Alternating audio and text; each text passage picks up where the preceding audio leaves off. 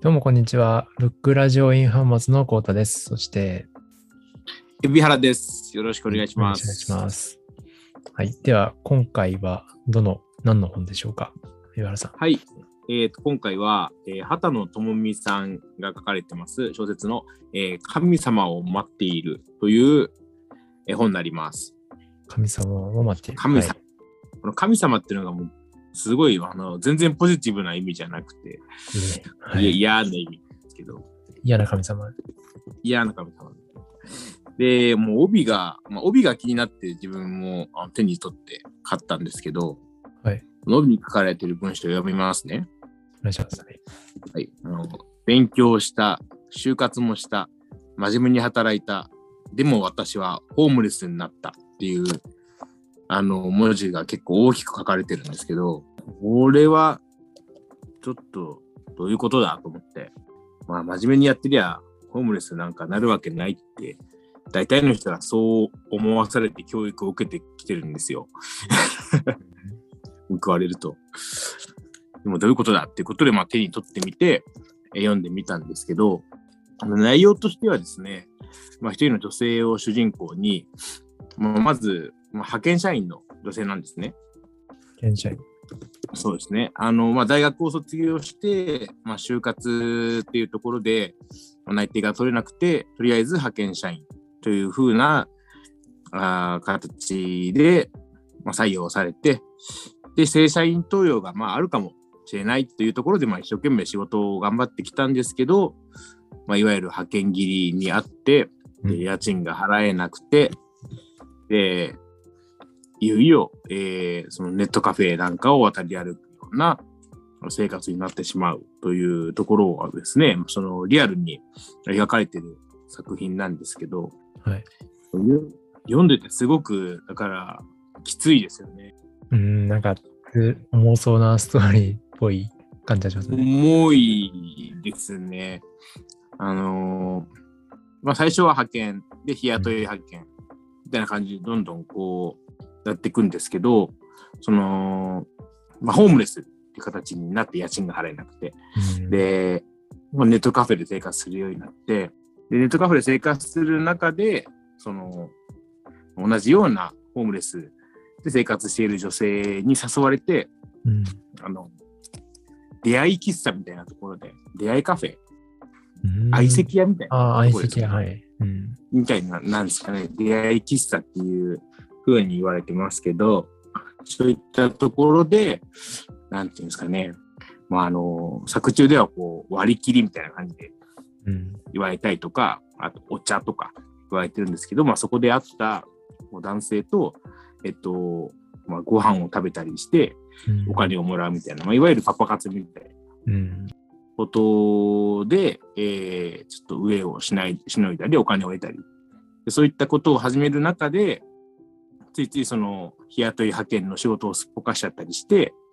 うんあのーまあ、そういうふうな、なんていうんですかね、ちょっと、えーまあ、堕落したって言っちゃ失礼なんですけど、まあ、そういった生活の方にどんどんどんどん傾いていって、まあ、そんな中でその女性として、その危ない目にあったりだとか、うん。同じような生活ををしている、まあ、あの小さい子供を持ったお母さんっていう人と知り合ったりして、まあ、その様子を見てちょっと辛い思いをしたりだとかっていうのが描かれてて、非常にそのしんどい作品になりますね。どんどんこう、精神的に追い込まれていく感じですかね、その主人公が。そうですね、追い込まれていきますし、うんなんていうか状態としても非常に良くないうん感じになっていくっていうところですね。最初物語の終盤においては、その、最初主人公がずっとその、なんかいわゆる割り切りみたいな援助交際の売春みたいなのは、最後の一戦だからもうしないで、うん。しないっていうことをやってるんですけども、その、まあ話、流れで、そのホテルに行くことになった時に、ものすごい危ない目に遭ってしまったりだとか、うん。それはすごい怖い思いをししたりだとか、っていうものすごい、あのまあ、読むのだけでもだいぶしんどいですね、話があったりして。うんうーん、希望があったりとかはしました？えーっとですね、最終的には、うん。この主人公の場合はってことなんですけど、その大学時代の友人、うん最初の方で、まあ、一緒に結婚式の二次会で会ったりしてる友人がですね、助けに来てくれます。うんで、そういう人は、その人はまあ公務員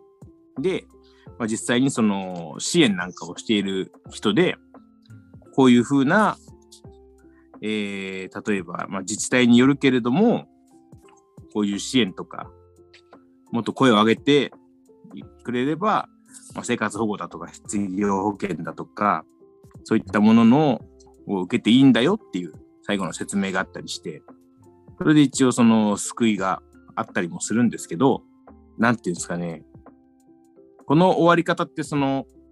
あの、カニ光線と一緒なんですよ。うん。カニ光線ってあの、小林滝次が書いたやつなんですけど、ないです、まだ。うん読んだことありますかね？あ、僕まだないですね。ないですか？なんか最終的に、その、なんていうんですかね、小林滝次のカニ光線もいろんなところでストライキが起きて、みんな、その辛い職場から抜けられて、助かったよっていう感じで終わるんですけど、うん。まあ現実ってみんながみんなそうならないじゃないですか。うん。うん、で、この神様を待っているの主人公ももちろん、なんとか最後は助けられて、あの自分を取り戻していくんですけど、うん。ただその辛い生活をしている中で出会った同じような生活をしている女性たちっていうのはうん。救われることはなく、まあ、今も物語の最後までそういった生活をしてるし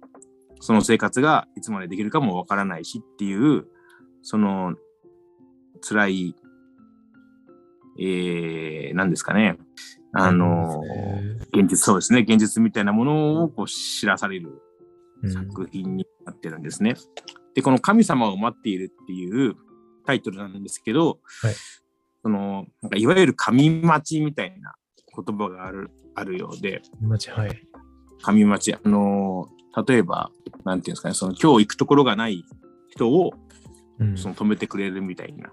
うんただそれはその若い女性を男の人が今日行くとこないならおいでよみたいな感じで止めるみたいな。それってすごく横島じゃないですか。そうですね。うん下心が丸見えというか。公的なものじゃないんですね。そう公的なふものじゃなくて、そういった人って善意でやってるわけがないんですよ。うん善意でやってる人だったら、そんな若い女性だけに行かないんですよね。うん誰も彼も止めるじゃないですか。ホームレスのおじさんとか、たくさんいますもんね。そうそうそんそうでもそうじゃないっていうことを、もう、もう皮肉ですよ。だから神様を待っているということは、それ言った人が、うんは絶対に神様じゃないです。神待ちっていう言葉はあるけど。で最終的にはその主人公は自分にとって本当にその自分を救ってくれる人っていうのが、まあ、その友達だったんだなっていうことで私の神様だったんだなっていうふうに一応結論付けるんですけど、うん。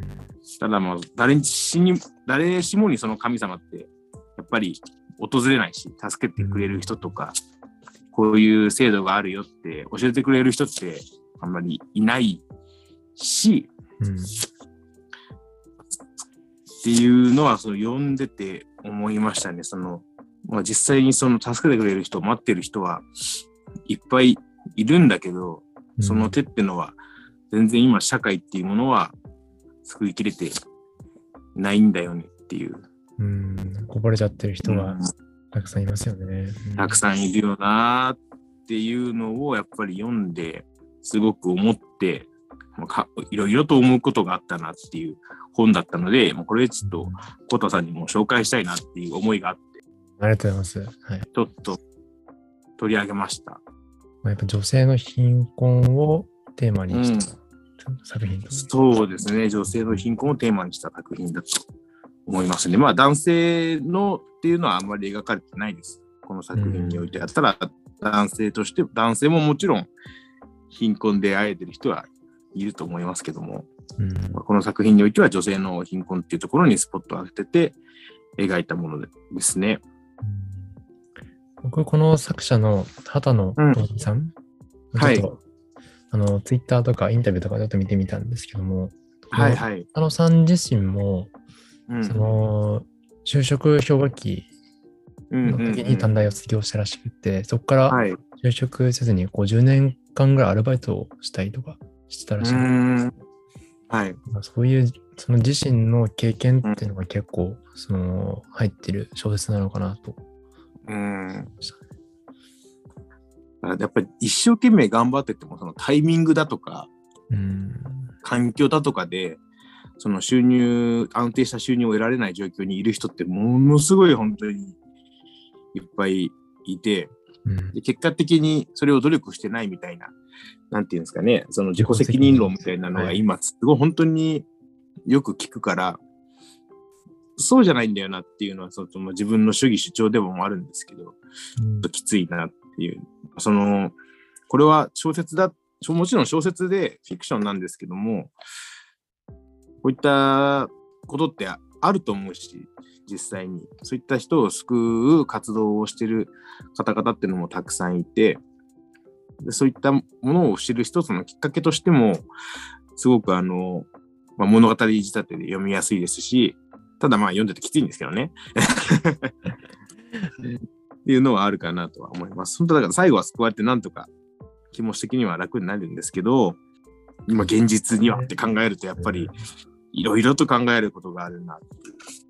う。ニュースとかでも結構そういうのってちらほら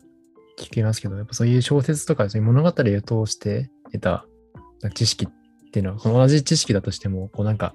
全然違う質のものですよね。そうそう、まあ追体験だと思うので、こういうのって、実は特に。っていうのもあるので、そういった、まあ、一つのきっかけになればなというところで、いろいろと今回は紹介させていただきました。はい。やっぱなんか、その貧困女子という話だと、あの、うん。最近漫画で東はい京貧困女子っていうのがはいはいはい。来て、なんか知らないですけ